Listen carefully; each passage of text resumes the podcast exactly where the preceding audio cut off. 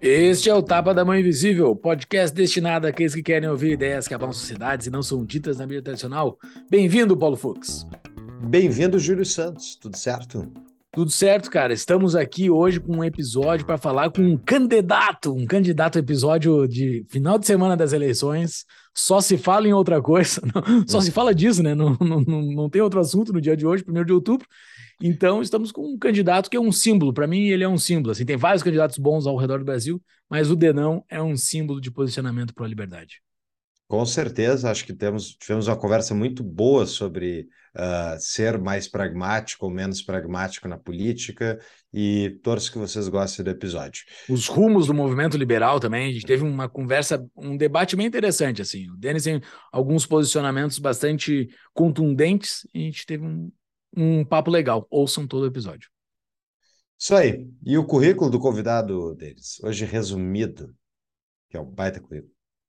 Professor e autor best-seller, candidato a deputado federal pelo Novo, de Minas Gerais, uh, ah, PhD pela Unim UniMC e ex-membro da Seleção Brasileira de Natação. Na verdade, acho que não atualizou aí o nosso sisteminha. É a Università de Marcerata. Ah, Essa tem é que fazer assim com a mão, né? É, exato.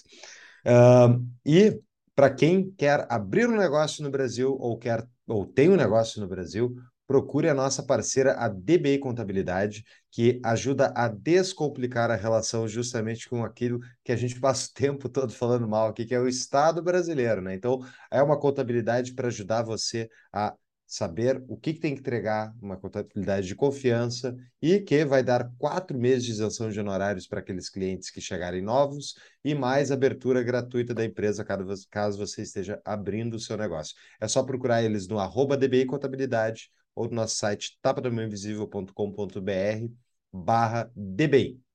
Exatamente. E também uh, seja um apoiador do Tapa da Mão Invisível para espalhar as ideias da liberdade pelo Brasil. Vocês nos ajudam a espalhar as ideias, mas você também recebe bastante conteúdo entrando no nosso Discord que você tem contato com todos os apoiadores do Tapa, a gente fica discutindo lá durante a semana vários temas sérios e temas não sérios também, porque a política produz muito meme, muito meme e muita notícia completamente maluca que a gente bota lá no nosso canal de manicômio. Então, para você ter uma boa uma, uma boa fonte de conteúdo pró-liberdade e para rir da cara dos estatistas, entre no nosso Discord. Uh, é só entrar no nosso apoia-se, apoia.se barra tapa da mão invisível, faça uma contribuição de no mínimo 10 reais e receba o convitinho para entrar no nosso Discord. É isso aí. Vamos para o episódio. Vamos lá. Buenas, Denis Xavier, mais uma vez aqui. Tudo bem, Denis? E aí, moçada? Sempre uma alegria. Tudo bem com vocês? Tudo certo. E então tu está no meio da campanha, fez essa gentileza aí de parar a campanha para dar mais uma entrevista para o Tapa. E a gente foi motivado essa entrevista por causa da tua, vira, da tua uh, matéria viralizada aí na Folha de São Paulo, que tu defende que imposto é roubo e sonegação é legítima defesa. É, isso deu altas discussões em inúmeros grupos que eu participo, inclusive no grupo do Tapa. Então, primeiro, eu queria ouvir de ti aí para tu contar para a nossa audiência o que, que, é esse posicionamento e por que, que tu acha que viralizou tanto. Cara, eu acho que viralizou porque as pessoas não estão acostumadas com a verdade. Né? A gente vive num mundo muito de hipocrisia, a gente vive num mundo muito amarrado a certas imagens, a, a, a certas vamos dizer, a, a cobertura da realidade para nos confortar.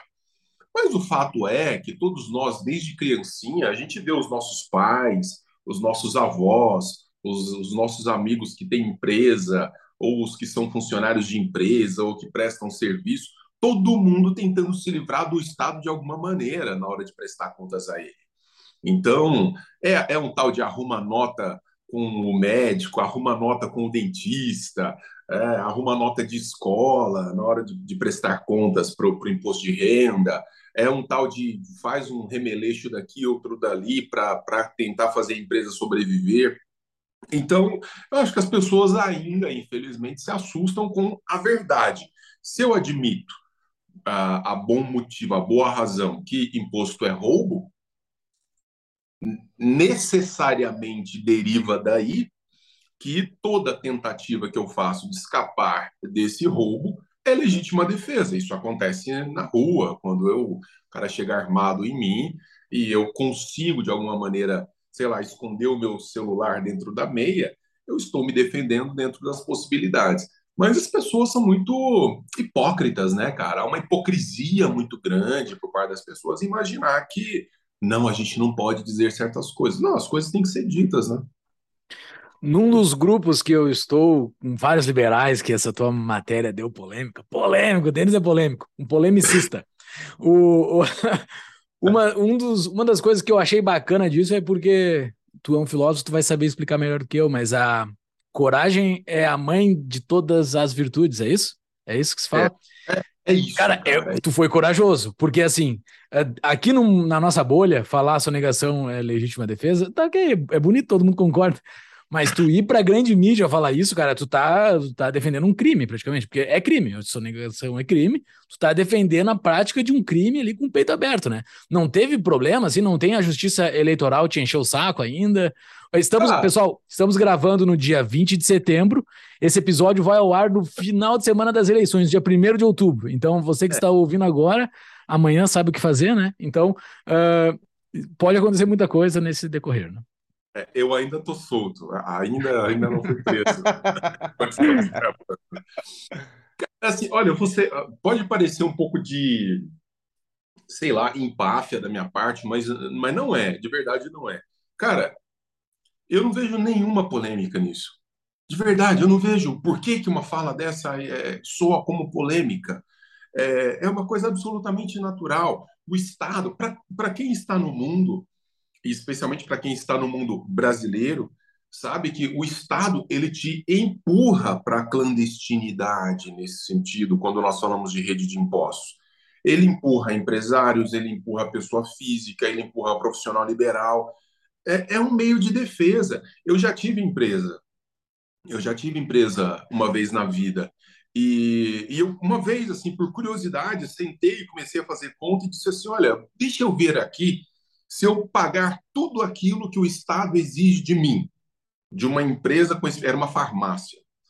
É, é uma longa história, porque que o Denis já teve farmácia. Não, não vem ao caso. Para vender caso. pílulas da Ayn Rand, não é? Não, essa foi triste. Essa foi triste. É, de repente tem alguma coisa gravada aqui no. Por isso que fala lá do, do, do, do das doses de anticoletivismo. Mas eu fui fazer você não sobrevive, você fecha, simplesmente. Então, quer dizer, é, você sistematicamente e formalmente é impulsionado a fazer é, coisas por fora do, do, do Estado.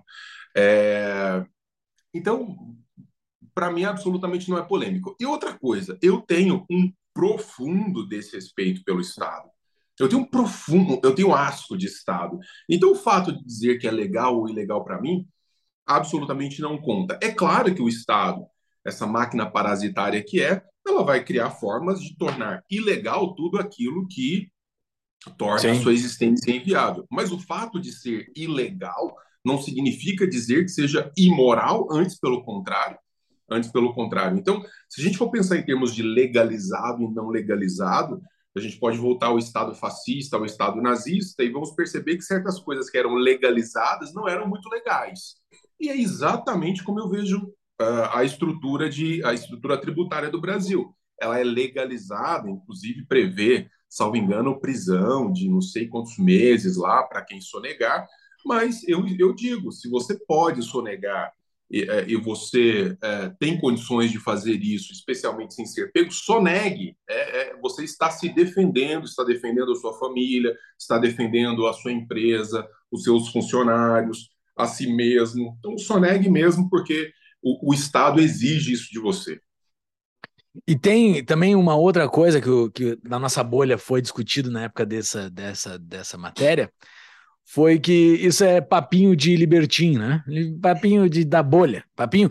Cara, assim, uh, eu não sei o mundo que essas pessoas que dizem que isso é papinho de, de libertim dizem, porque o mundo que eu conheço, todo mundo, o empresário, um médio para pequeno, e tá todo mundo com na mão. Tá todo mundo. Tá todo mundo com o contador enchendo o saco, cara. Tu tá fazendo merda aqui. Tu tá, tá, tá sempre todo mundo tenso. Ninguém nunca. É, e assim, eu falei do médio para pequeno, mas o grande, inclusive. O grande, inclusive, porque ninguém nunca consegue prestar toda, que nem tu falou, ninguém consegue pre prestar todos os deveres perante ao fisco, porque é um mar de regras que tu nunca sabe. Tu nunca sabe se aquela nota. Ah, será que essa nota eu classifiquei certo? Putz, será que eu é. fiz isso aqui da entrada correta? Não. Sabe, mesmo que tu queira fazer certo, mesmo que tu queira, ainda assim tu fica apavorado. Tu fica com na mão porque tu fica, tu nunca, nunca sabe. Então, assim, tu, essa frase, ao meu ver, que, que é o que eu quero te defender aqui, uh, acho que tu não precisa de defesa, mas ok. Uh, o, é para todo brasileiro que está gerando riqueza, né? É para todo brasileiro. O assalariado,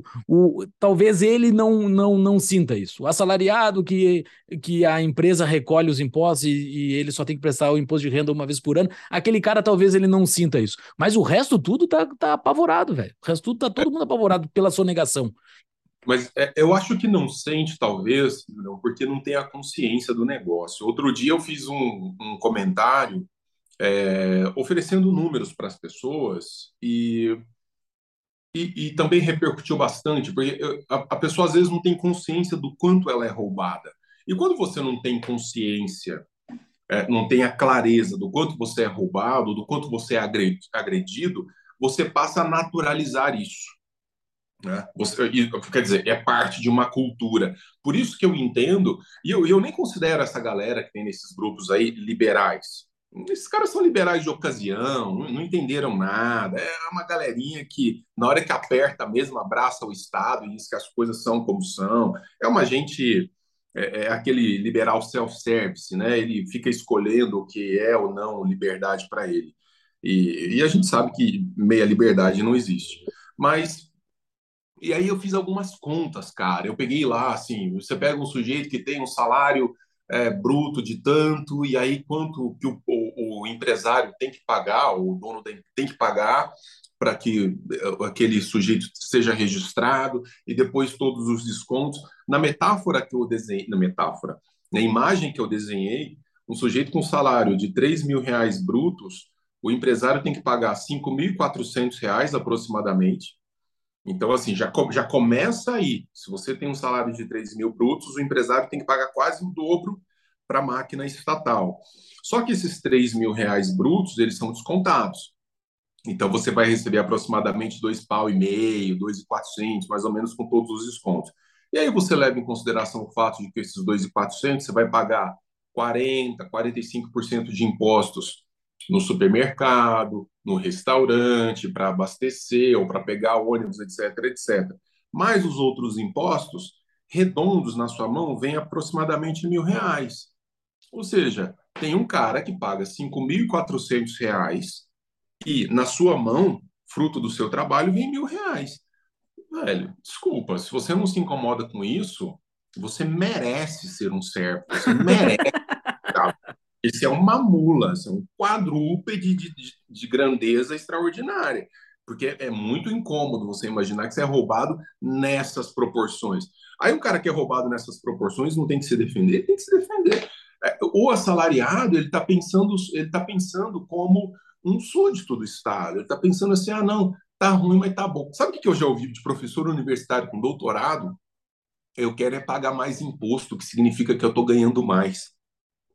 Quer dizer, imagina. Eu já ouvi essa frase. Um sujeito desse, né? Então, é gente acostumada com, uh, com, com o freio do cavalo, gente, gente que não tem uma existência propriamente humana, mas é muito mais uma existência animal. Né?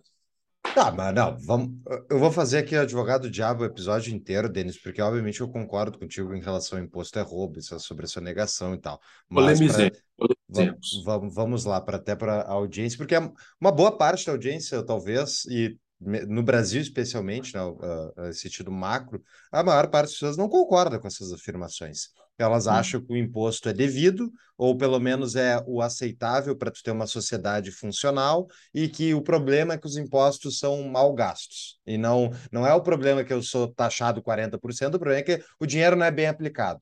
Então, uh, ao falar que imposto é roubo e dar um, um, tranco nessa pessoa, tu não acha que primeiro que muitas pessoas vão simplesmente se retrair de volta para sua bolha e dizer assim, não, esse cara que é que é um doido e não vão te dar o apoio, tu não vai ser eleito? Que, que eu, na prática é melhor ou pior para ti como estratégia política dizer isso? Cara, eu não estou preocupado porque eu não tenho estratégia política. A minha estratégia, né, se é que a gente pode usar essa palavra, é simplesmente tentar dizer as coisas como elas são se isso vai dar voto, se isso não vai dar voto. Da outra vez, eu acho que no último episódio a gente conversou assim em tom de brincadeira, mas é muito sério assim. É, eu acho que todo sofrimento para pessoa burra é pouco. Eu quando fiz besteira na vida, é verdade. Eu quando fiz as besteiras na minha vida e quando faço as besteiras na minha vida e os resultados vêm, eu aceito de bom grado, porque e eu falo isso para mim no espelho. Todo sofrimento para idiota é pouco. Denis, você foi um idiota. E agora você vai pagar o preço por ter sido idiota, decisões ruins e tudo. A história da política brasileira é a história de uma gente idiota, tomando péssimas decisões e sofrendo por isso. E o que é pior, insistindo nos mesmos erros. Então, eu, eu realmente eu não tenho, Paulo, nenhuma preocupação com relação a resultado dessas eleições a partir do que eu estou dizendo. Porque se eu fosse calcular, velho, eu nem teria entrado para começar se eu tivesse que ficar fazendo conta do que, que eu devo dizer ou não dizer, eu nem teria entrado. Então, não gostou da minha fala, acha que eu sou muito radical na defesa da liberdade, vota nos estatistas, está cheio aí à vontade. O que tem de social-democrata, fiquem à vontade, escolham outro número e está tudo certo.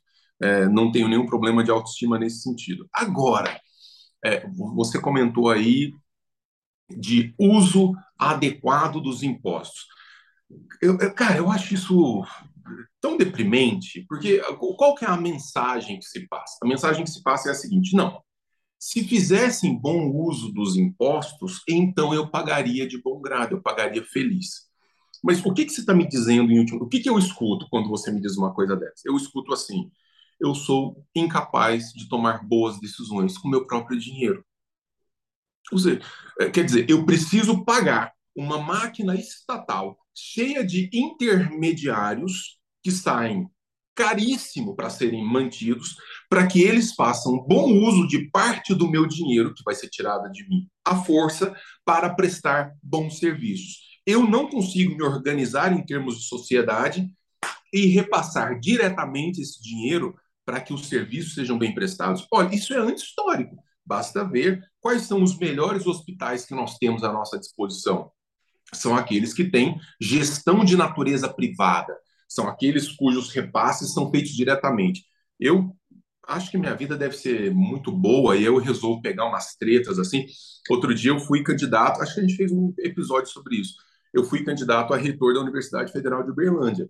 Sim, conversamos tava... já sobre isso, mas conta aí a história. Imagina.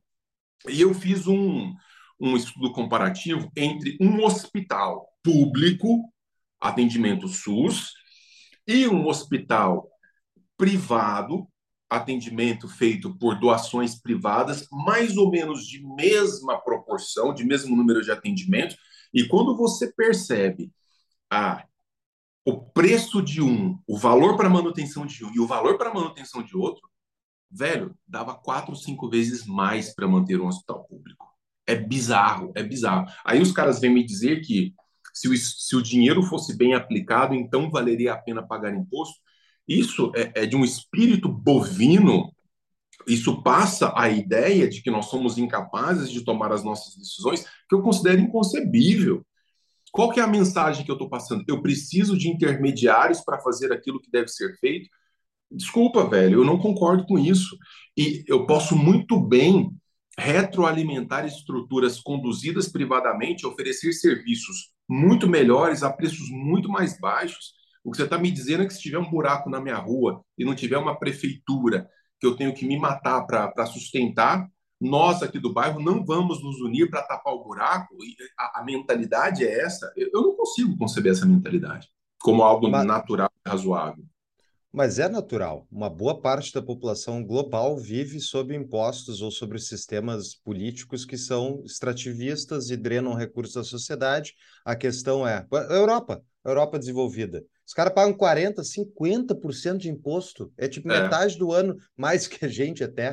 Uh, mas eles têm alguma entrega de, de serviços públicos e eles são. É o lugar, talvez, do mundo onde o movimento liberal é mais fraco de todos. Eles são mais gadoso de todos é na Europa. Os caras não dão a mínima de pagar tanto. É só quando passa de 50% que eles começam a se incomodar. então, a, a questão é, ao, ao meu ver, é, é que a troca é, olha só o esforço que a gente tem que fazer, Denis. Tu faz, a gente faz aqui, de tentar falar para a população: olha, dá para ser diferente, vamos mudar esse sistema. A gente está dedicando as nossas vidas para mudar, para diminuir a quantidade do achaque, e Isso. talvez a gente não seja bem sucedido. Talvez o Brasil, quando a gente morrer, seja igual a como a gente está, a como está agora. E daí a questão é: uh, vai ter valido a pena para nós que somos movidos a propósito? Com certeza. Mas, tipo, essas outras pessoas, elas não têm esse propósito, elas não têm essa preocupação, tipo, ah, é parasita, vou pagar o parasita e vou tocar minha vida. Não tá é. tá certo. É, é, bovino isso ou é simplesmente, sabe, tá, isso está fora do meu controle, eu tenho que mais, tenho mais o que fazer? Cara, é, é, essa é uma baita questão. Essa é uma baita questão. É, outro dia eu estava com um amigo é, que acabou de chegar da Noruega. Aí ele, ele comentando, ele falou, Denis, lá paga-se muito imposto, e as pessoas não estão muito preocupadas com esses debates sobre liberdade, porque os caras têm muito dinheiro. Ou seja, como eles têm uma economia bastante livre, eles conseguem patrocinar essa máquina estatal gigantesca. É, cara, quando você tem muito dinheiro, as preocupações desaparecem mesmo, né? Ah, então, ah, tô pagando, o Estado está pagando 14 salário para um sujeito que está desempregado. Está é, tudo bem, não está fazendo falta para cá que você tem um certo padrão de vida, você tem um certo padrão de existência. Eu talvez daria uma resposta de meio termo, dizer o seguinte: olha, eu acho que a gente não vai ter sucesso no sentido de mostrar para as pessoas, para pelo menos para uma grande maioria, é, num, num curto espaço de tempo, tudo o que acontece, as coisas como são. Mas, ao mesmo tempo, eu acho que. E aí você, você falou uma coisa que para mim soa perfeita, que é a gente tem que pelo menos diminuir, a, a, a, em termos quantitativos, o tamanho do avanço que se faz contra o indivíduo num Estado como o Estado brasileiro. Eu não acho, eu tenho 44 anos, eu não acho que eu vá ver isso em vida. Antes, pelo contrário, eu tive uma experiência em Brasília de um ano uh, no, nos vamos dizer, nos bastidores da vida política nacional. E nós, muito antes de estarmos segurando esse processo, nós estamos avançando com ele no processo de estatização, no processo de avanço sobre as pessoas. A gente não conseguiu sequer estancar esse processo.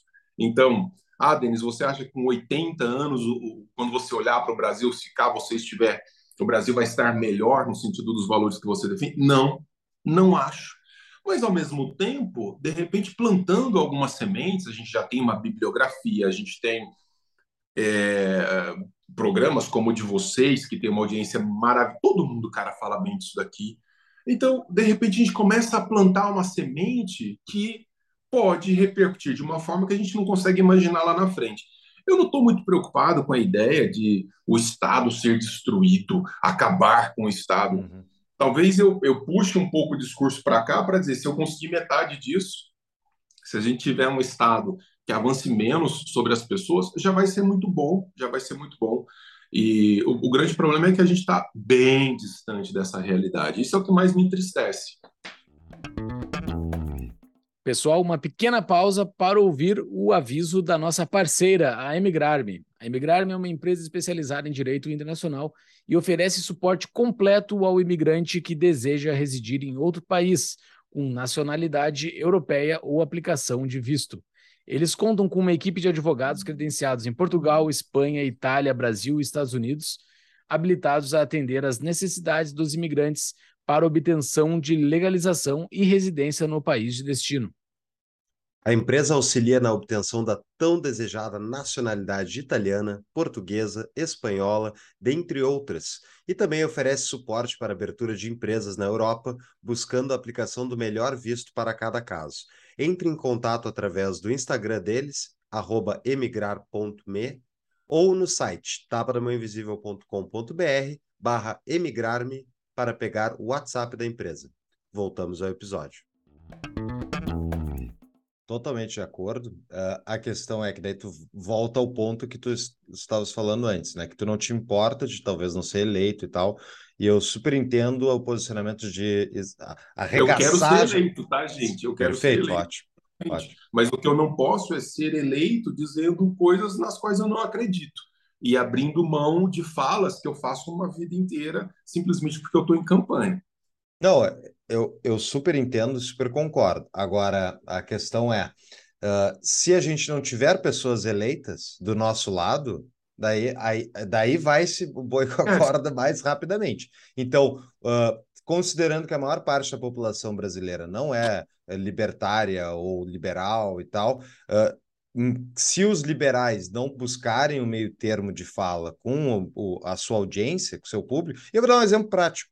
Uh, ao longo dos últimos dois anos, uh, três, três, quatro anos, o antibolsonarismo psicótico de muitas pessoas do meio liberal, ele afugentou um monte de gente que estava na, nas redondezas, digamos, do liberalismo, e também essas pessoas se abraçaram num projeto de poder estatista eh, problemático, que é o do Bolsonaro e tal, bolsonarismo, mas Uh, o antibolsonarismo psicótico foi a falta total de cálculo político, ao meu ver, dessas pessoas. E agora, o, e o exemplo do próprio Partido Novo, que rachou no meio desses últimos quatro anos, e isso vai custar talvez várias cadeiras ao, ao redor do Brasil por causa dessa, desse posicionamento. Tu poderia Sim. se dizer que as pessoas aí que estavam fazendo o antibolsonarismo psicótico estavam seguindo seus ideais, eles estavam defendendo liberdade. Bolsonaro não é um defensor da liberdade, que nem a gente acredita que deve ser, e, portanto, justiça uh, tu criticar ele sem parar. Agora, na prática, vai afetar negativamente o Brasil se tiver menos antes do novo, não vai? Cara, eu, eu acho que há espaço para todo mundo. É, veja, o que, que mais tem hoje dentro do movimento liberal? Não liberais isso é o que mais tem dentro do movimento. é gente que, que rifa na primeira curva a, a, defesa das liberdades dos indivíduos. Então, é, eu primeiro, primeiro comentário, eu não conseguiria ser diferente. Eu, eu sou um cara assim de, de, de marcação intelectual dos princípios e dos valores muito forte. E, e não é porque eu queira. Às vezes minha esposa está aqui em casa e fala assim: que, que, você acabou de falar? Você, você quer ser enterrado vivo? então não é uma coisa que eu faça. Eu não consigo fazer esses cálculos. É uma incapacidade minha. Primeira coisa, incapacidade minha. Por outro lado, quando você tem um Denis ou dois ou três, você começa a colocar a coisa dentro de um outro quadro de debate. Então, toda aquela social-democracia, por exemplo, o Novo. O Novo é um partido que não é liberal, desculpa, eu estou lá dentro. Ele é um partido social-democrata e vai ficar cada vez mais. Vocês podem me cobrar daqui a dois anos nas municipais, porque ó, em Minas Gerais a gente já fez coligação aqui com o demônio. Do ponto de vista político, o que aconteceu em Minas Gerais abriu a caixa de Pandora para daqui a dois anos. Vocês vão ver o Novo abraçando tudo que não presta no cenário político nacional. Por quê? Por cálculo político. Nós precisamos entrar na máquina para fazer, fazermos o nosso trabalho. Só que qual o grande problema? E aí tem um dilema, né?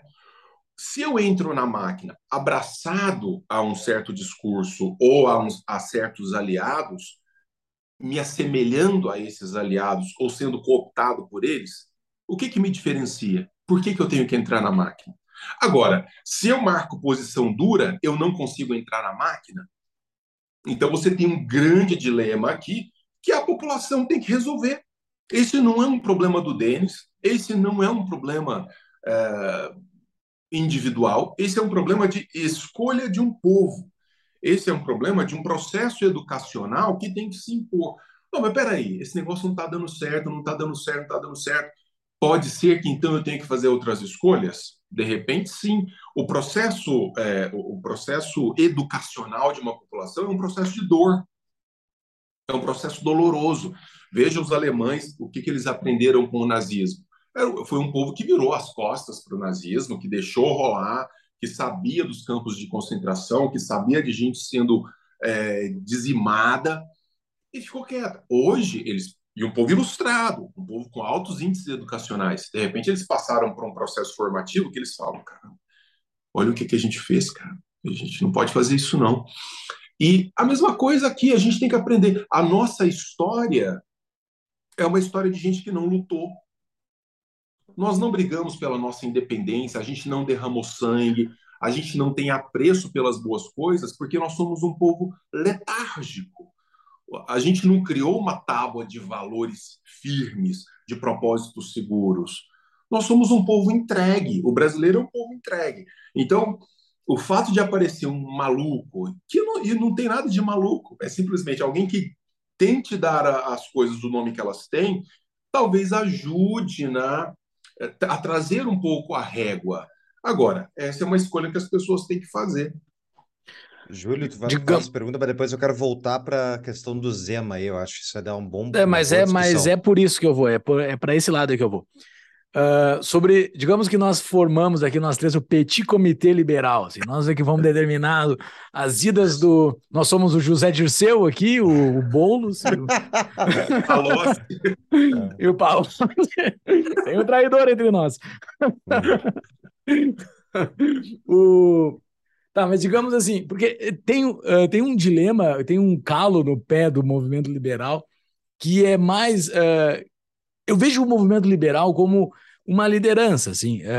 O povo brasileiro vai ter que escolher para que lado ele quer ir, isso eu concordo 100% contigo. A escolha é do povo, vai para que lado eles quiserem, se quiserem, se é se é bolos que eles querem, tomem bolos, mas o mas nós do nosso lado, nós temos que liderar a bandeira, segurar a bandeira com firmeza é, Quer dizer, nós exato. estamos aqui para esse lado, e eu acho que está de acordo, né?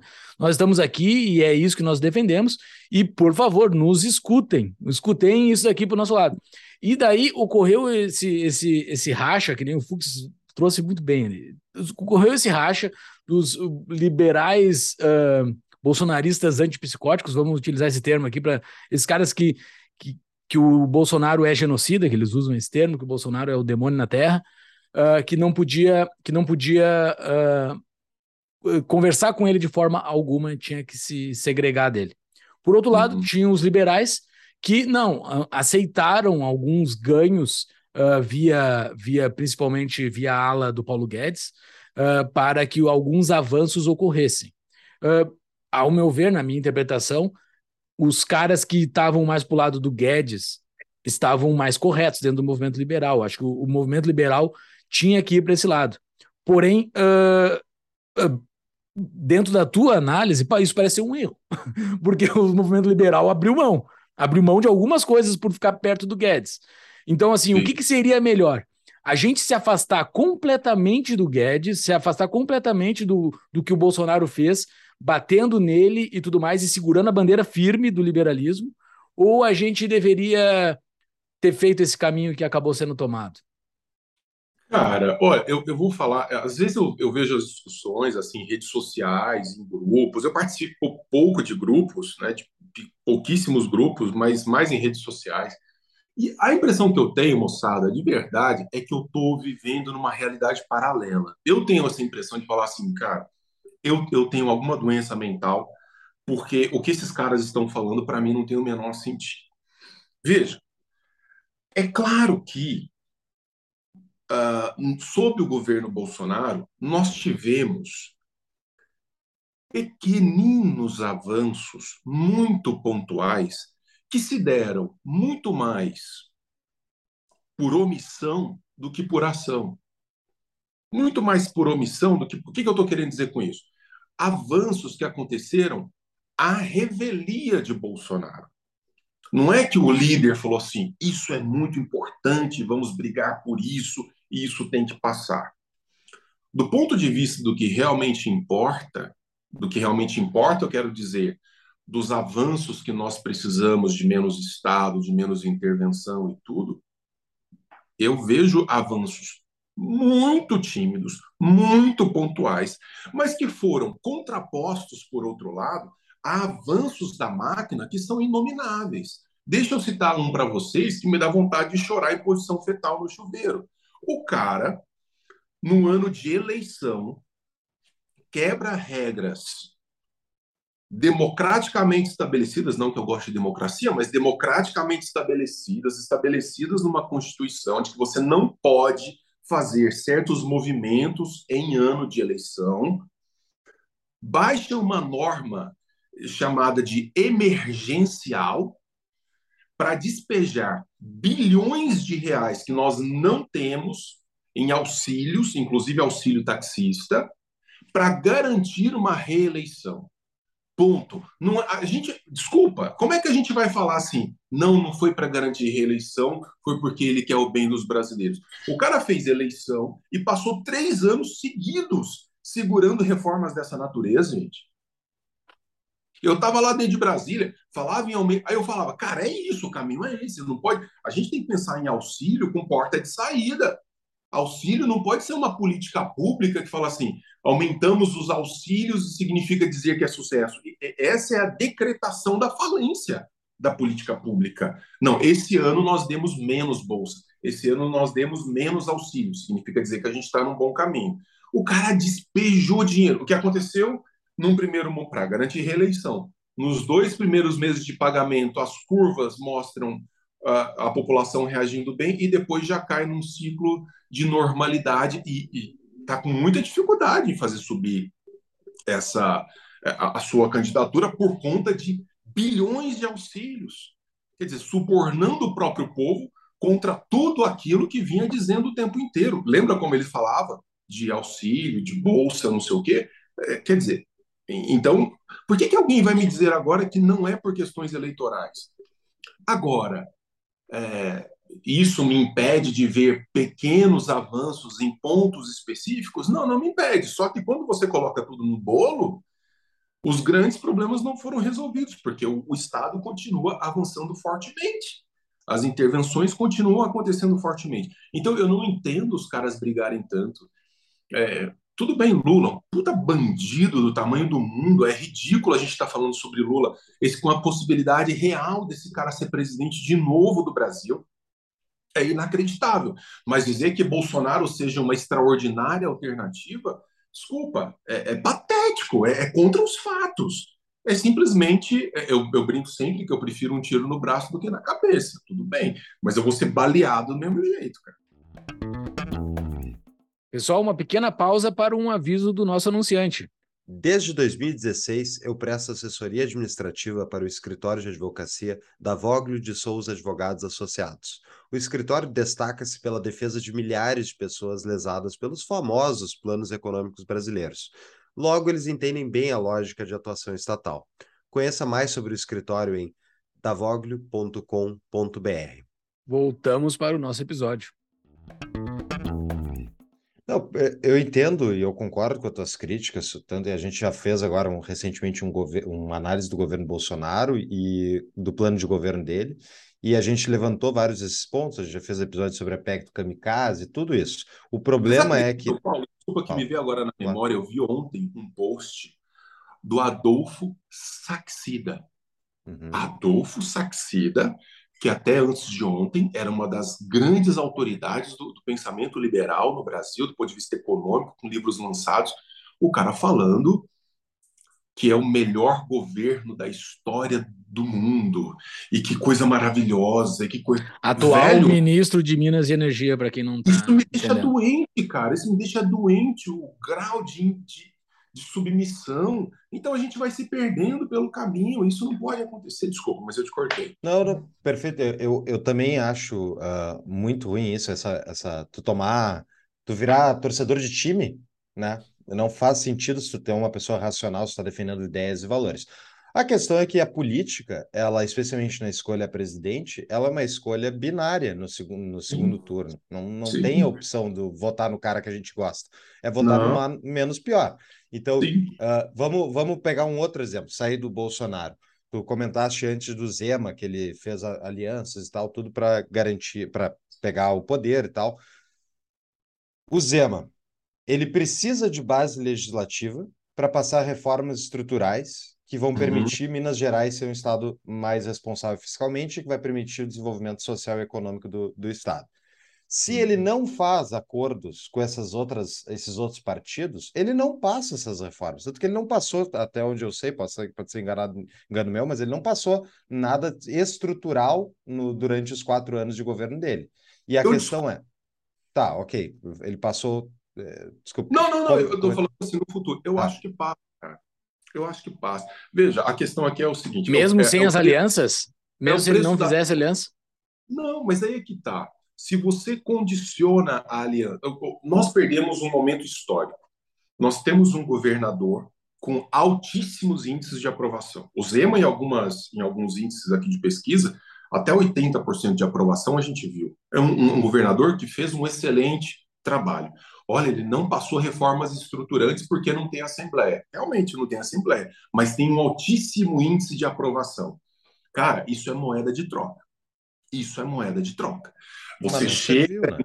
você chega em aliados específicos e você começa a trazer os caras para sua pauta e não o contrário. O que aconteceu em Minas Gerais foi uma tragédia, porque nós vamos, nós vamos repetir os erros que nós cometemos desde o século XIX, que são os liberais olhando para o mundo político e falando assim: a gente vai, vai, a gente vai se abraçar ao Thanos e no final a gente vai derrotar o Thanos. Para! Não vai acontecer. A gente já tentou isso diversas vezes. O que vai acontecer, eu vou contar para vocês o que, que vai acontecer. Não é porque eu sou futurólogo, eu detesto futurologia, é porque eu estudo história. Daqui a dois anos o partido vai estar nas municipais abraçado com tudo quanto é populista e intervencionista que existe, como está agora em Minas Gerais, com Marcelo Aro. Velho, eu passei um ano inteiro em Brasília xingando Marcelo Aro nos bastidores o Marcelo Aro vota só com pautas antiliberais.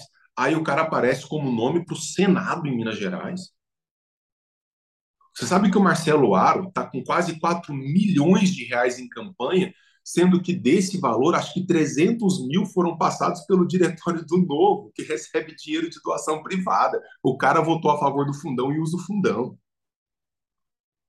é, é inacreditável inacreditável, velho. É bizarro que o Partido Novo, que vive de doações, passe 300 mil reais. Estão lá, as contas são públicas.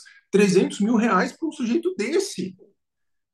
Quer dizer, nós estamos entregando os nossos valores, estamos entregando os nossos princípios para falar em governabilidade. Agora, para garantir uma governabilidade que vai fazer com que a gente seja o, a, o mais do mesmo, para que então, cara, que a gente quer governar?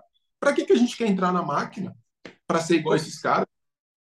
Vamos, vamos pensar no. O cálculo que ele está fazendo, ele quer ser presidente em 2026. Isso. Esse é o cálculo. O problema do Zema nunca foi ser governador de novo, porque todo mundo sabia que ele ia ser governador de novo. Qualquer cálculo que você fizesse mostrava isso. Ele tem um adversário pífio, que é o, ex-prefeito de, de Belo Horizonte. Pífio, pífio. Então não era o problema de ser governador de novo. O problema é ser presidente em 2026. Vai entrar em 2026, e aí? Vai estar abraçado ao centrão, porque já começou esse movimento. Já começou esse movimento.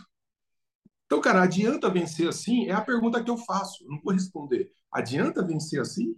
Não, não essa é a pergunta que o movimento é. liberal brasileiro precisa responder, assim. Precisa é, um, um entrar numa. sentar no divã. Historicamente, historicamente falando, não adianta vencer assim. Quando nós tivemos a oportunidade de trazer os caras e falar assim, ó, eu vou fazer um senador do novo. Cara, se você tivesse colocado um poodle indicado pelo Zema, que fosse do novo, para ser senador em Minas Gerais, a gente teria o primeiro senador de chapa liberal, de chapa não, de, de partido que pudesse defender a liberdade puro sangue em Minas Gerais. A gente não vai ter. Perdemos uma oportunidade. A, coisa, a pergunta que eu mais recebo hoje nas minhas redes sociais: votar para quem, Senado? A gente está optando aqui agora, eu estou optando por um tal de Cleitinho, que é um puta de um populista, mas pelo menos fala contra o Senado, desculpa, contra o STF, diz que vai partir para cima, defende um pouco menos de Estado, mas é de novo entre ser baleado no ombro e baleado na cabeça. E tem o nome de Cleitinho, né? Não tem como alguém com o nome de Cleitinho não ser alguém nossa, confiável. Cara, não, cara, não, mas assim, desculpa, vai vai. desculpa, desculpa a piadola. Tá, vai lá, Fux. Eu, eu, queria, eu queria usar o exemplo do Lula, tá? que o Lula foi candidato desde 89 e ele teve ele foi derrotado quatro vezes fazendo discursos radicais, dizendo que ia dar calote na FMI e tudo. E daí, em 2002, ele fez a Carta ao Povo Brasileiro e ele deu uma suavizada na mensagem e ele foi eleito. E esse desgraçado não vai embora nunca. Um dia ele vai é. morrer, pelo menos. Mas o ponto é serviu serviu para o PT avançar muita coisa. Muita coisa que é hoje, até hoje, está nos enchendo o saco. Tudo que eles fizeram, bandos estatais, enfim, eu não vou ficar citando aqui os problemas do PT, que eu não, não terminaria o episódio nunca. A questão é, uh, ele ainda assim suavizou, e no primeiro mandato, especialmente, ele teve uma política econômica totalmente diferente do que era o, o histórico defendido pelo PT. Para a esquerda e para o PT, foi muito positivo ele ter sido presidente. Os caras governaram por 14 anos. 14 anos. Então, Sim. eles suavizaram a mensagem, foram pragmáticos politicamente e foi muito útil para a esquerda brasileira. Tu não acha? Mas agora, vê, vê, vê, o discurso do Zema, vê o discurso do Partido Novo. Não veja o discurso do Denis. Porque dentro do Partido Novo, você não tem o partido dizendo que sonegar é legítima defesa, não. imposto é roubo. Não tem isso dentro do partido. A mensagem do partido é bastante suave. Ela tem uma dificuldade em chegar na massa. Só que hoje nós temos o governador de um estado importantíssimo. Ou seja, nós chegamos ao poder mantendo o discurso. Esse é o ponto. Os, o que o Lula teve que fazer foi amenizar o discurso para alcançar o poder e depois ele abandonou um projeto de país para um projeto de poder.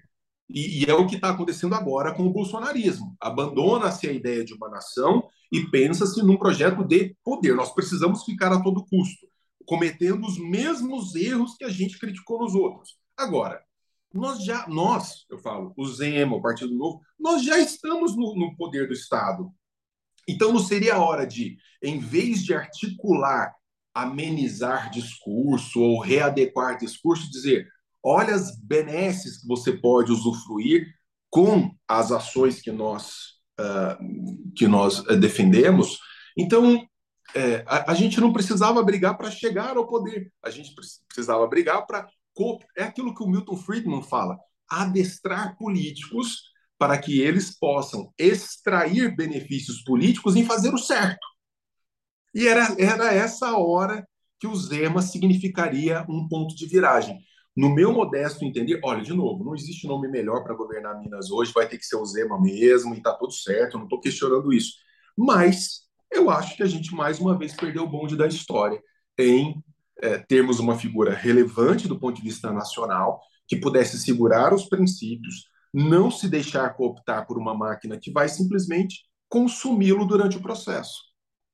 Mas uh, uh, como que nós, liberais, a gente poderia ter segurado isso? Assim? A gente tem um, um pedaço de culpa aí. A gente não não estou botando no colo dos outros. A gente tem um... Sabe por quê?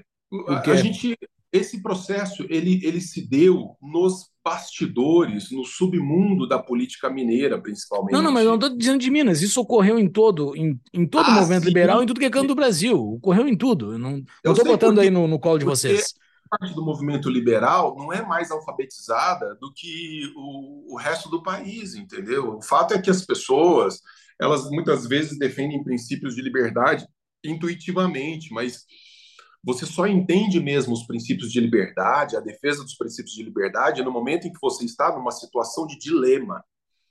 Moçada, tinha de ir em Brasília porque eu era o responsável pela calibragem do posicionamento político dos deputados em votações em Brasília, né, do, do novo. E vocês podem fazer a crítica que vocês quiserem, mas a bancada do novo sempre votou muito bem em Brasília, as pautas que sempre apareceram. É...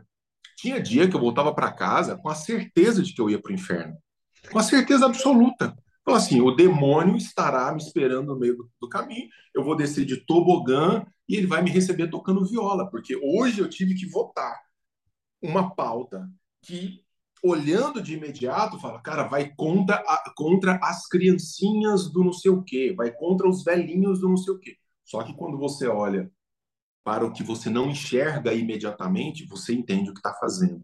Agora, isso deriva de elementos de estudo, de leitura. Isso não vem de graça, essa visão pragmática da realidade é, dá um trabalho. Ah, Denis, então ou a gente vai pelo processo educacional ou não vai? É, em boa medida é isso mesmo. Por isso que a gente não avança tanto assim.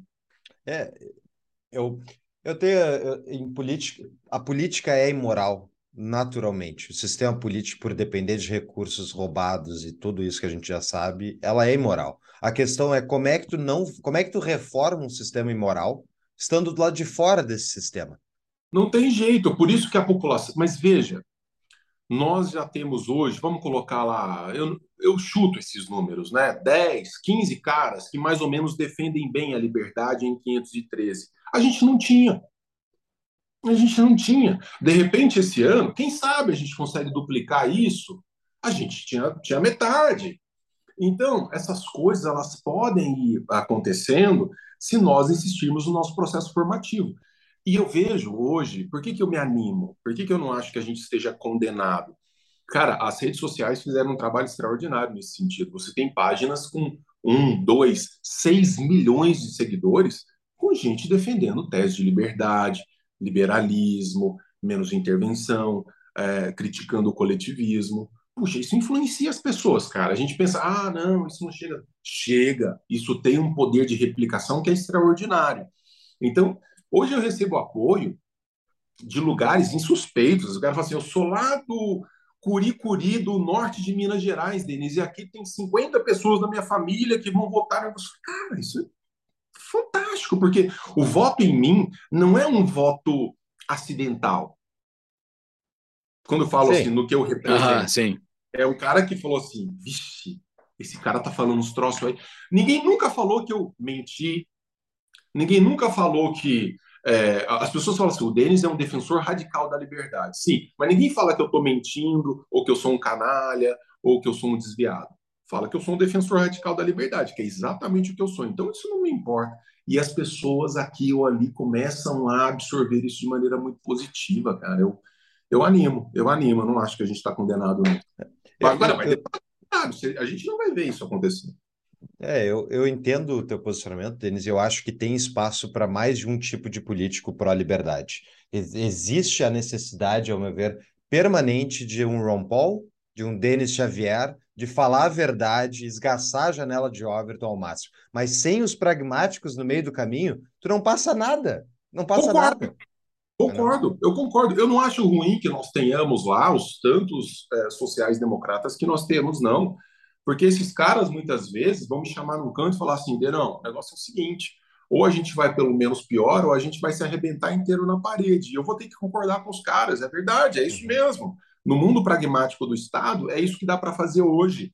Agora, você tocou no ponto que é nós precisamos dessa gradação de posicionamento. Não acontece à esquerda? A esquerda Perfeito. acontece. Sim. Caras que definem coisas completamente malucas e você tem uma galera. Cara, eu vejo o Henrique Fontana do PT falando, eu falo, cara, eu gosto do Henrique Fontana, velho. Eu discordo de tudo que ele fala.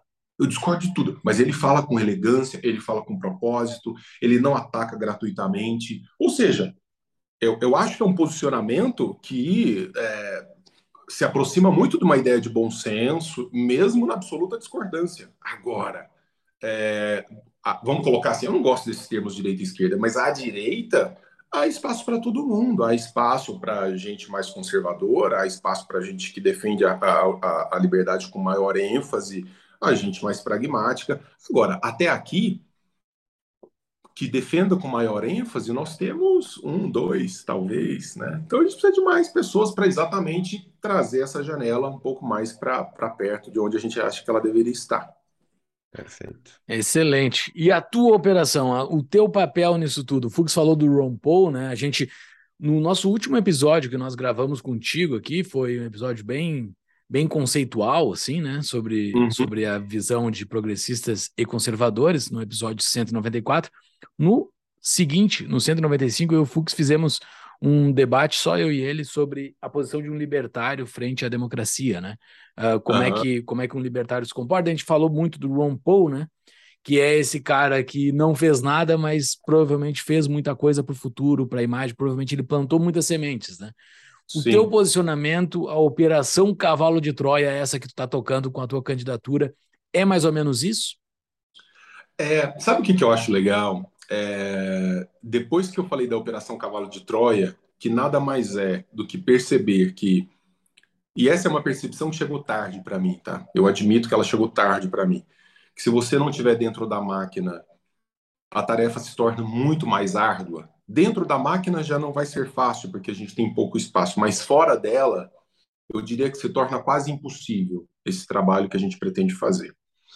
Mas o modo como isso inspira o posicionamento de outras figuras políticas, mesmo que não tenham grandes chances de vencer. Então, de repente, você abre as redes sociais e um punhado de gente falando imposto é roubo sim. A pessoa começa a perder medo, fala assim: olha, cara, eu posso falar isso e consigo defender esse ponto. É, tudo bem que a gente ainda não chegou no sonegação é legítima defesa, talvez não tenha ninguém disposto mais a falar sobre isso, mas você já começa a dar voz a um certo tipo Sim. de pensamento. E, e eu acho que dizer essas coisas tem um papel extraordinário exatamente de dessacralizar essas ideias, de falar que elas são ideias intocáveis, de falar que elas são coisas que você não pode dizer isso. Não, cara, você pode dizer, você deve dizer se acha que deve, e mais, se tem condições de sustentar. Que eu falo e sustento. Se Sim. quiser discutir, debater, nós vamos debater e eu vou, eu vou defender o meu ponto. E na medida que a gente começa a ganhar espaço em canais de mídia, de repente aquele cara que está lá assim fala, velho, eu sempre pensei isso, mas eu nunca tive coragem de dizer, eu nunca tive coragem de formular isso intelectualmente isso começa a, a replicar. Eu posso dizer uma coisa: se os mineiros optarem, cara, eu, eu vou cometer um estrago dentro de Brasília. Eu sei disso, eu sei. Eu sei porque eu, com o microfone na mão, eu vou ter a chance de dizer coisas lá dentro que não são ditas, nunca foram ditas. Agora, se não derem a chance, acharem que não, não é a hora e tudo, e, e essa seria a minha última tentativa, primeira e última tentativa no mundo político, né? Caso, caso não dê certo, mas eu sei que esses posicionamentos eles deixam um traço, eles deixam ali, eles quebram um paradigma. E aí eu acho que é um trabalho que, que, que já, já vai ter valido muito a pena, cara. já vai ter valido muito a pena. Pessoal, uma pausa no nosso episódio para um questionamento. Bitcoin é ouro digital? É moeda? É um ativo? Vai continuar se valorizando no, no longo prazo? O Paulo Fux tem essas respostas. Para responder essas perguntas e muitas outras é que a gente montou o Concierge Bitcoin. O objetivo desse projeto é apresentar os ciclos de mercado do ativo, é explicar os incentivos econômicos que o sistema detém para continuar se valorizando no longo prazo, auxiliar em como comprar, transferir e armazenar de forma individual e segura, explicar como é que funciona a legislação brasileira em relação ao sistema e se você está pensando em comprar uns bitcoins para o longo prazo, fazer uma poupança, talvez para o seu filho, para o seu neto, ou para você daqui a muito tempo, para isso que existe Hardware Wallet, que a gente trabalha e a gente ensina como armazenar, como comprar, que é a melhor carteira de, do mercado, que é a Cold Card. Então, para tudo isso e mais um pouco, acesse tapadamãoinvisível.com.br barra BTC e saiba mais. Voltamos para o episódio, pessoal. Uh, a gente tem os nossos patrões, né, Denis? Então, um deles aqui, o Rafael Zanotto, perguntou: Denis, o que aprendeu com a experiência de fazer campanha para deputado em um sistema de lista aberta? Em um sistema distrital seria mais fácil divulgar ideias de liberdade? Ah, sim. Eu, eu sou a favor do sistema distrital puro, inclusive. É talvez concedendo alguma coisa para o misto, ou seja, algo mais localizado. Eu sou um defensor das secessões, dos microterritórios. Eu acho que é, esses sistemas é, que são muito centralizados em grandes territórios, eles tendem a dar uma merda horrorosa. Então, eu defendo, quando não o federalismo, mas a separação efetiva da, dos microterritórios. Então, seria muito mais simples fazer política descentralizada, um sistema que alguém já chamou de caórdico, né? Quer dizer, você joga, irradia o poder para as pontas. Então, acho que funcionaria muito mais. Acho não. Nós temos experiências históricas que mostram isso, né? A questão de achar sistemas como o nosso, centrais. Cara, é bizarro. Chega em Brasília e pensar que aquilo lá é a cabine de um avião de dimensões continentais. É, é bizarro, é bizarro. Não dá para controlar dali. Então, é, é um, é um balcão de corrupção, de negociar. não dá para ser diferente enquanto for daquela maneira. Agora, a, a experiência da campanha, ela ressaltou algumas impressões que eu já tinha. Primeiro, é, eu acho o ser humano muito pouco confiável. Eu acho que nós somos muito confiáveis, especialmente quando nós estamos em ambientes harmoniosos dos nossos interesses. Então, é muito interessante ver como que as pessoas, algum, algumas pessoas que até então vinham uh, abraçadas, de repente somem, e como outras aparecem. É muito legal isso. Você fala, cara, surgem pessoas para te apoiar do fim do mundo, assim, colocando dinheiro na campanha, indo atrás, então é muito interessante ver isso acontecer.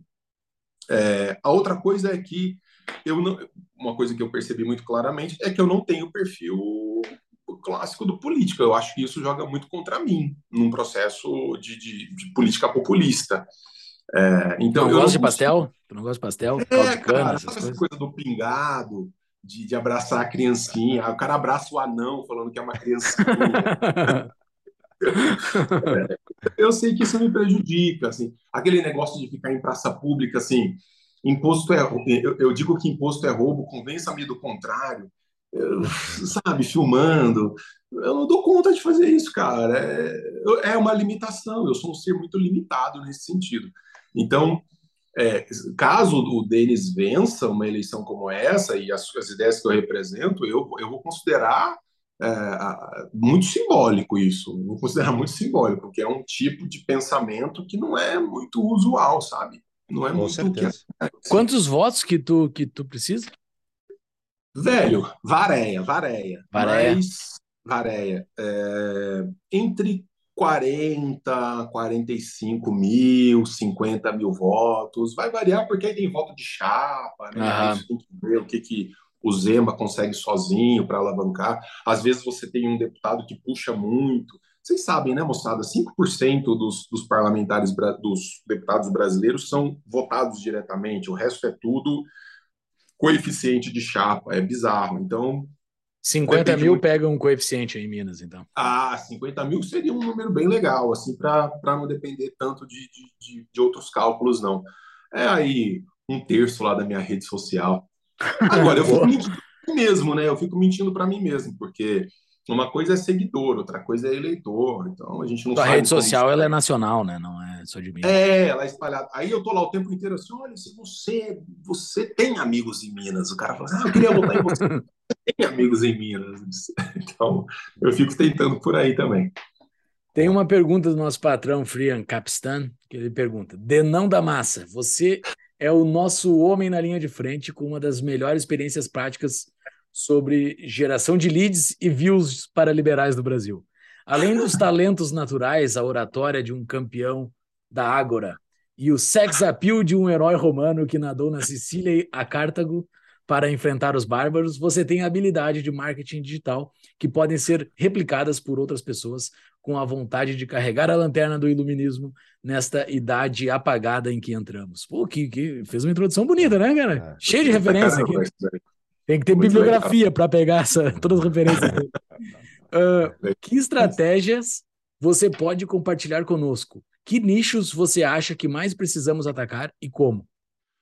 Olha, eu aposto numa coisa, vocês sabem disso, vocês são, antes de tudo, meus amigos, eu aposto na em, não tentarmos ser o que nós não somos. Eu acho que isso é uma coisa que as pessoas começam a perceber cada vez mais e começam a valorizar isso. Tem muita pessoa que está comigo nas redes sociais que não concorda com muita coisa que eu digo. Isso eu sei. O cara concorda 70%, 60%, 80%, não dá para quantificar, mas não concorda com tudo que eu digo. Mas ele ele sabe da coerência dos posicionamentos. Então, se eu pudesse apostar em alguma coisa com relação a chegar em mais gente, a divulgar mais as ideias, é, em trazer a janela de Overton, é ser o que você é sem se deixar corromper, claro, mantendo aquela uh, humildade intelectual para aprender quando é o caso de aprender, mas também não ceder quando é o caso de não ceder. Por isso que, uma vez, um, um grande liberal brasileiro comentou que nós, liberais, nós temos três deveres fundamentais. Estudar, estudar e estudar.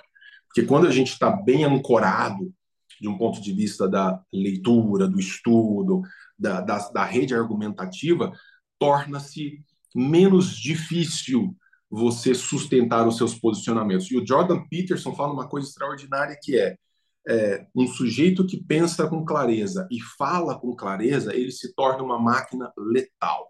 Então, quando você não tem que fingir ser alguma coisa que você não é, você aumenta o seu grau de letalidade.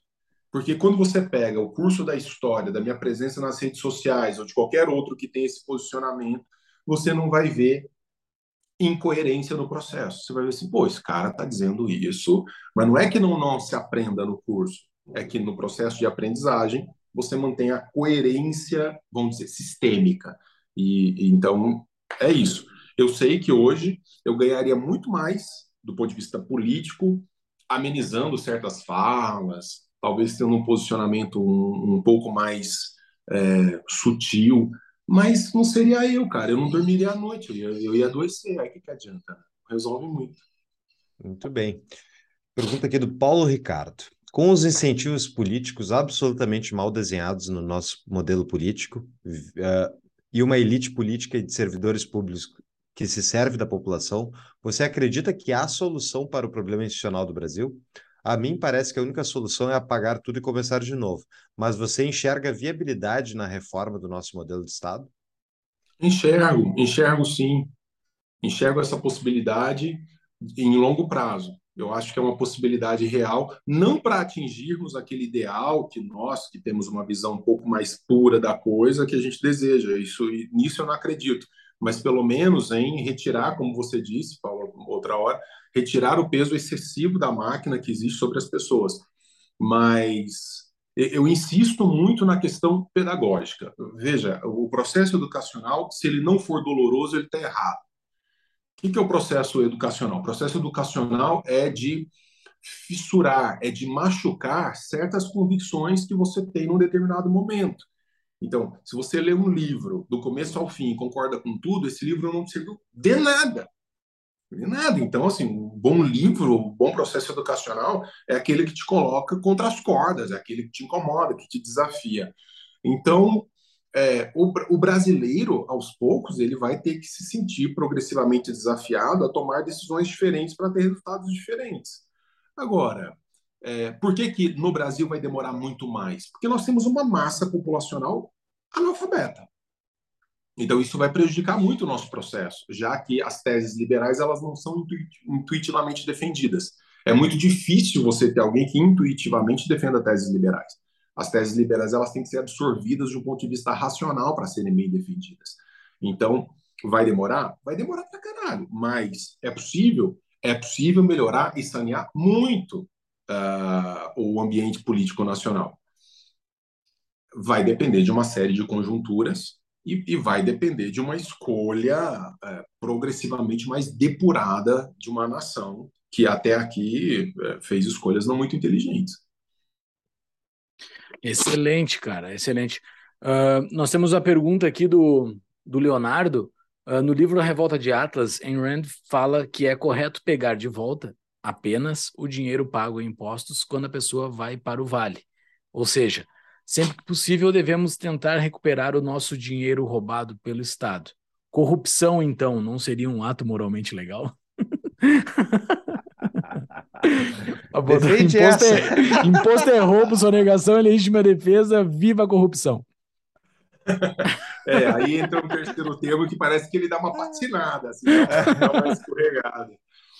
Porque a corrupção é, é, é você simplesmente é, celebrar é, o avanço sobre os indivíduos. Aí, aí sim nós estamos falando em corrupção, ou seja, quando a máquina avança sobre a produção dos indivíduos, sobre as liberdades individuais, aí nós estamos falando de processo de, de corrupção. Agora, é muito diferente você se defender da máquina, não é não é ilegal ou corruptível, no meu modesto ponto de vista, você tentar proteger aquilo que é seu. Vamos fazer uma, um desenho aqui. Eu moro numa casa com, sei lá, é, 10 cômodos. Não, não é justo que o Estado, sem a minha condescendência, venha aqui e fique com cinco desses cômodos. É só isso que eu estou dizendo. Porque eu preciso desses cômodos para fazer outras coisas nas quais eu acredito. Então, se eu tenho modos de esconder esse cômodo ou esses cômodos do Estado para que ele não os ocupe, é exatamente o que eu vou fazer. É, então, é isso que eu chamo de legítima defesa. E você naturalizar a ideia de uma máquina estatal que, pelo simples poder fazer, venha e tome metade, pelo menos metade do que é seu, e você dizer assim: não, desde que você use esses cinco cômodos de maneira adequada, tudo bem você tomar de mim.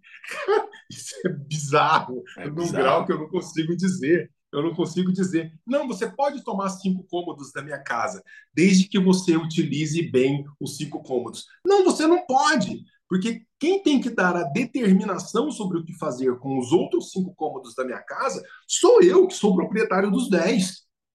Eu é que devo dizer. Isso é uma questão principiológica. Então, se eu não posso, enquanto indivíduo, entrar na casa do Júlio, do Paulo e tomar o que é deles, eu não posso conferir a uma estrutura estatal esse poder que em si já é arbitrário. Hum. Não dá para admitir como coisa razoável.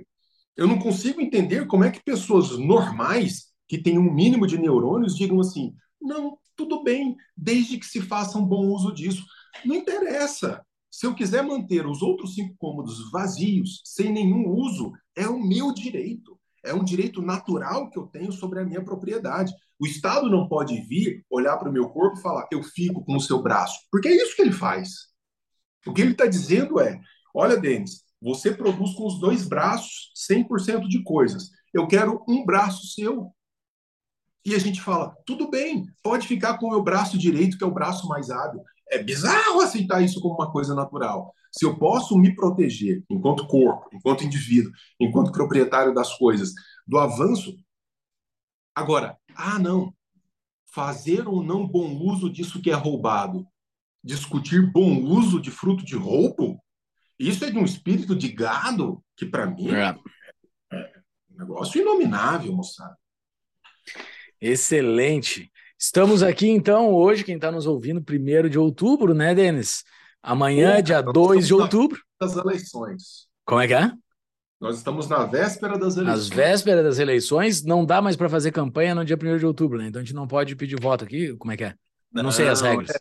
É, é, eu, acho, eu acho que até dia 1 ainda pode tudo, mas acho é que não pode dois... no dia, não sei, né? É boca de urna no é, dia, né? É, é, é, é. Mas, cara, tá engraçado, tá um movimento assim, tá esquentando, tá bonitinho de ver. Eu não sei se vai dar ou não, mas tá, tá bem interessante ver. Bem legal. Tá, tá, tá legal a campanha? Tu tá rodando pelo estado? Tu tá fazendo é, tudo online? Não, não é porque tá? eu tenho uma campanha pobre, né, cara? O estado de Minas Gerais é uma coisa surreal. Nós temos 800 e tantos municípios, assim. Eu não sei como é que inventaram tanta cidade num único estado. E, e, é um estado do tamanho de países, né? Sim, Minas Gerais é o tamanho da França, é o negócio, então que para andar é surreal. Como é, a gente faz uma escolha por não usar fundo público de campanha, é claro que há uma limitação nesse sentido. Então eu não consegui. Aí eu apostei mais no que eu tenho, que são redes sociais, contatos, amigos, etc. E rodei o que, o que deu. Então não foi o ideal, mas foi o que deu para fazer. Uh, Denis, então, considerações finais, fala um pouquinho como é que o pessoal pode te apoiar, te acompanhar, enfim, o que tu quiser deixar de recado aí para nossa audiência. Cara, é, a gente está falando no dia primeiro, então é claro que, na, na verdade, eu, eu, eu, sei que as pessoas têm uma resistência muito grande a político, e eu tenho resistência muito grande a político. Agora, imaginem a minha dificuldade em falar e me tornar um. Talvez esse tenha sido o meu principal dilema, porque eu odeio político. E, na verdade, eu só penso em, em ser político para reduzir fortemente o poder dos políticos sobre as nossas vidas. Então, parece paradoxal, mas não é. É me tornar político para que pessoas se sintam desestimuladas a serem políticas. Uhum. Uma coisa meio maluca, né? Mas é exatamente isso. É, então, se vocês pensam assim, e se vocês acham que isso representa um modo de ver as coisas, eu estou aqui à disposição. É, realmente, eu, eu fiz isso na universidade pública, vocês me acompanham há mais tempo, a gente se acompanha há mais tempo. Eu fiz isso na universidade pública, tentei uma vez, tive até uma votação razoável dentro das possibilidades da universidade pública brasileira. Imaginem vocês, um professor de universidade falando Sim. essas coisas. Uhum. Então, o fato de ter tido quase 15% dos votos me assustou naquele momento mas eu sei que a máquina não está preparada para isso. Oi, bebê. A, a Alice falou aqui para gente, tudo bem? Mas eu acho que o legislativo brasileiro pode ter, de repente, uma alguém defendendo visões um pouco mais duras na defesa das liberdades. Se vocês acham que sim, estou aqui à disposição. Você não é de Minas, mas conhece alguém de Minas, como eu disse. Então dá para dá dar um baita apoio. Exato, Maravilha. e Minas, Minas é um lugar gigante, né? Tipo, eu tenho uns amigos na região do Triângulo, pessoas bem de vida e tudo mais, que nunca foram em Belo Horizonte. Eles não têm nenhuma relação com Belo Horizonte, tão grande que é o estado, é um negócio bizarro. Cara, assim. outro dia teve o um show do Metallica em Belo Horizonte e eu falei pra Bárbara, vamos de carro. Cara, que arrependimento, velho. Porque não termina. A viagem não termina. É uma cidadezinha atrás da outra. E eu já estava falando em ser, em ser candidato, e ela falava, como é que você vai fazer campanha nessa cidade? Eu falei, não vou, porque eu não consigo, eu não consigo entrar em tantas cidades, 800 e tantos municípios, né? Mas é, é, um, é um país, cara, Minas é um país. Cara, sucesso aí na tua empreitada. Uh, tomara, eu acho que o Brasil, o Brasil, o Brasil clama para os mineiros votarem bem, para que é verdade. o, o Denis esteja lá. Vai ser, vai ser muito bacana te ter lá, ouvir os teus discursos, ver as tuas reações. Vai ser, vai ser muito legal, cara. Preso, né? É, que, é, que tu não seja é preso. É não seja preso, ninguém quer que seja uhum. preso. É, Mas é ninguém... isso, sabe? E imposto é roubo, sim, e sonegação é legítima defesa. O Estado é muito pior do que uma gangue de criminosos, é, são os fatos. Então, ah, eu me incomodo com isso, para isso tem terapia, para isso tem psiquiatra. Maravilha, Denis. Denis. Sucesso, que seja eleito. Maravilha. Sucesso, meu velho. Beijo grande para vocês. Abração, tchau. tchau. Valeu, tchau.